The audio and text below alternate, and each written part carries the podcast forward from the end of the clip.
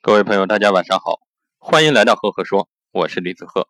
今天晚上给大家分享的管理小故事叫做鞋带。有一位表演大师上场之前啊，他的弟子告诉他鞋带松了，大师点头致谢，蹲下来仔细系好。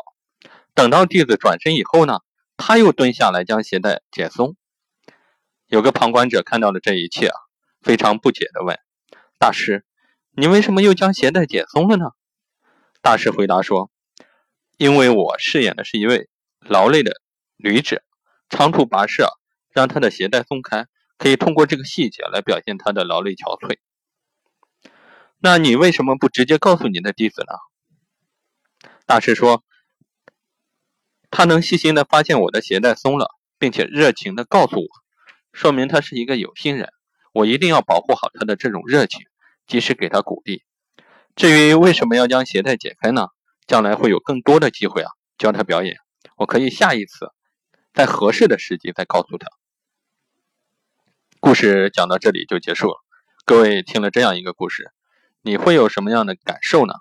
那我在这里给大家分享一下我的管理心得。领导者如何保护好下属的热情和积极性，是一门领导艺术。在很多时候，保护好员工的积极性，比交给员工。更多的专业技术更加重要。好了，故事和讲解就分享到这里。如果你喜欢我的分享呢，欢迎关注赫赫说，也欢迎关注我的微信公众号李子赫木子李木星子赫赫有名的赫。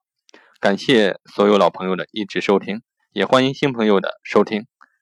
如果你喜欢我的分享呢，欢迎关注我的微信公众号李子赫木子李木星子赫赫有名的赫。每个周我会在上面跟各位分享一篇原创思考，上面的内容和喜马拉雅的分享完全不同。谢谢各位。